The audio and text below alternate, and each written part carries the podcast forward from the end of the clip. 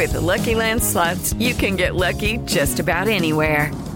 This is your captain speaking. Uh, we've got clear runway and the weather's fine, but we're just going to circle up here a while and uh, get lucky. No, no, nothing like that. It's just these cash prizes add up quick. So I suggest you sit back, keep your tray table upright, and start getting lucky. Play for free at LuckyLandSlots.com. Are you feeling lucky? No purchase necessary. Void where prohibited by law. 18 plus terms and conditions apply. See website for details. Así sucede con Carlos Martín Huerta Macías. En este podcast recibirás la información más relevante. Un servicio de Asir Noticias. Y aquí vamos a nuestro resumen de noticias. La Secretaría de Educación Pública anuncia que regresan todos a clases presenciales. Después de las vacaciones de Semana Santa, es decir, el 25 de abril, todos los estudiantes de educación básica tendrán que ir a clases presenciales. Se acabó el sistema híbrido, se acabó el sistema escalonado, todos tendrán que asistir a clases. Ante esta situación, la sección 23 del Sindicato Nacional de Trabajadores de la Educación se dice dispuesta y preparada para recibir a todos los alumnos en el salón de clases. En tanto que la Coparmex dice que el regreso de todos los alumnos a la escuela, bueno, va a reactivar la economía y sí, porque ahora resulta que ya no tienen zapatos, que ya no les quedan los zapatos después de dos años de pandemia, que falta el uniforme completo, que faltan algunos útiles que por estar en casa no se tenían y que pues ahora se va a tener que recuperar todo, aunque la Secretaría de Educación Pública también hace la, la precisión. De ninguna manera se va a poder condicionar la educación de ningún niño si es que no lleva el uniforme. Entienden la situación económica por la que están pasando los padres de familia y bueno, los que puedan hacer el esfuerzo, qué bueno, y los que no, de todas formas, los niños tendrán acceso a la educación. En cuanto a la influenza, con más de 1.671.976 vacunas, concluyó la, la, campaña de vacunación contra la influenza. Este es el reporte que da a conocer la Secretaría de Salud. La Iglesia Católica siempre, siempre cumple con las medidas sanitarias y así será en la procesión del Viernes Santo. Vamos a ver cómo se desarrolla este que es un evento multitudinario que durante dos años no se llevó a cabo, pero que hoy se prepara para que vuelva a la normalidad. La Iglesia es quien más ha cumplido los protocolos de salud y nos vamos a cuidar, pero vamos a sacar nuestra procesión. Si los estadios ya están llenos, si los centros comerciales ya están llenos, si otros lugares están llenos, manifestaciones, pues ¿por qué a nosotros nos dicen no procesiones, no peregrinaciones, no fiestas patronales?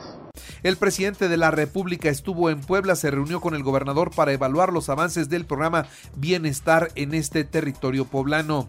Inauguran el corredor 5 de mayo con ocho esculturas. Ahí destacan personajes como Javier López Díaz, Amy Camacho, Natalia Cerdán, Pedro Ángel Palou, Elena Garro, Capulina, por citar algunos. Ya están esas estatuas, las puede usted ver sobre las 5 de mayo. Por cierto, los vendedores ambulantes eh, no están conformes y se siguen manifestando en contra de la reubicación. Ellos quieren regresar al centro y bueno, ante esta situación, la Secretaría de Gobernación Municipal advierte que el programa de reubicación se mantendrá cueste lo que cueste. No hay posibilidades de que regresen a tomar las calles del centro.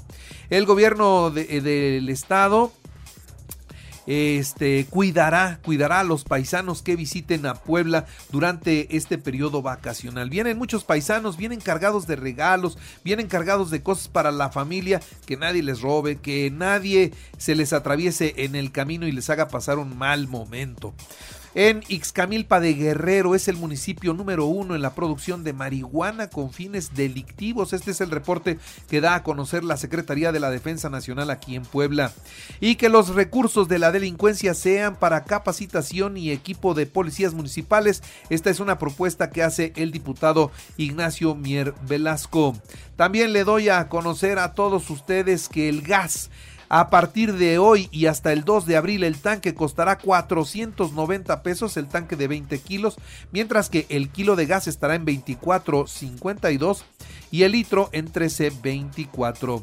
Y urge, urge y además es necesaria la regulación sobre el traslado y manejo de pirotecnia para evitar más accidentes. Esto es lo que pone sobre la mesa la diputada Nora Merino. En cuanto a los contagios en todo el país, fíjese, nada más ayer se, se reportaron 919 contagios, muy poquitos si tomamos en cuenta cuántos millones de mexicanos somos, ¿no? Muy, muy poquitos. Hay 15 muertos, la pandemia está muy abajo, afortunadamente hay que seguirnos cuidando. Matan y calcinan a un policía estatal en Zacatecas y ya van 16 efectivos muertos en lo que va de este año. Guadalupe Piña, la vendedora de doraditas o de tlayudas ahí en la terminal del Felipe Ángeles, ¿se acuerdan? Bueno, pues ahora acaparó los reflectores y toda la clientela en la muestra gastronómica en el complejo cultural de Los Pinos. Así que del aeropuerto se fue a Los Pinos, siguió vendiendo y siguió vendiendo mucho, mucho, mucho. Le ha ido muy bien con su negocio, se ha vuelto una mujer muy próspera y un proyecto de resolución que difundió ayer domingo el Tribunal Electoral del Poder Judicial de la Federación confirma que no está permitida la propaganda gubernamental, incluidas las expresiones de servidores públicos, esto durante la veda por la consulta popular de revocación de mandato a realizarse en las próximas dos semanas. El Tribunal Electoral del Poder Judicial de la Federación votará esta semana un proyecto en el que declara que el decreto de Morena para reinterpretar la propaganda gubernamental es inaplicable por ser contrario a la Constitución y a las jurisprudencias de la Suprema Corte de Justicia de la Nación. Los vuelos nacionales están a 3.1% de alcanzar los niveles previos a la pandemia, con 7.364.000 pasajeros transportados. La cifra es 49.5% superior al 2021. Va recuperándose la aviación, qué bueno también. Shanghái impondrá confinamientos por los eh, en diferentes sectores ¿Por qué? Bueno, porque buscan reducir la ola de contagio de COVID que hoy tienen ellos. Ahora, no hay que ponernos nerviosos porque ellos están apenas enfrentando el Omicron. A nosotros ya nos pasó y ya la brincamos, ¿no? Ellos están apenas en esa fase, pero el virus todavía sigue dando vueltas, ¿eh? No se confíen. Las delegaciones de Rusia y Ucrania se reunirán en Turquía a partir de hoy lunes para una nueva ronda de negociaciones de cara al fin de la guerra, ¿no? Hay que acabar la guerra de Rusia y Ucrania lo más pronto posible. Rusia negó los señalamientos del jefe del comando este, norte de los Estados Unidos acerca de que en México está la mayor cantidad de espías de la Organización de Inteligencia Militar Rusa, conocida por su este, abreviatura como GRU acá en México estarán, si estarán o no estarán aquí en México los espías rusos. Funcionarios de la administración y los legisladores enfatizaron ayer eh, que Estados Unidos no busca un cambio de régimen en Rusia por la invasión de Ucrania por parte del presidente Vladimir Putin, a pesar del comentario que hizo el presidente de los Estados Unidos, Joe Biden, de que el líder ruso no puede permanecer en el poder.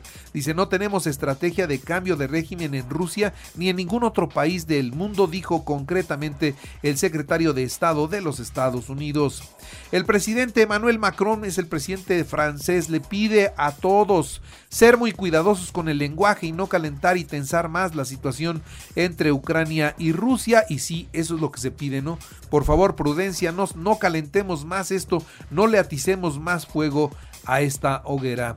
Y Coda, la película Coda, ayer fue se, pues premiada con el Oscar a la mejor a la mejor película.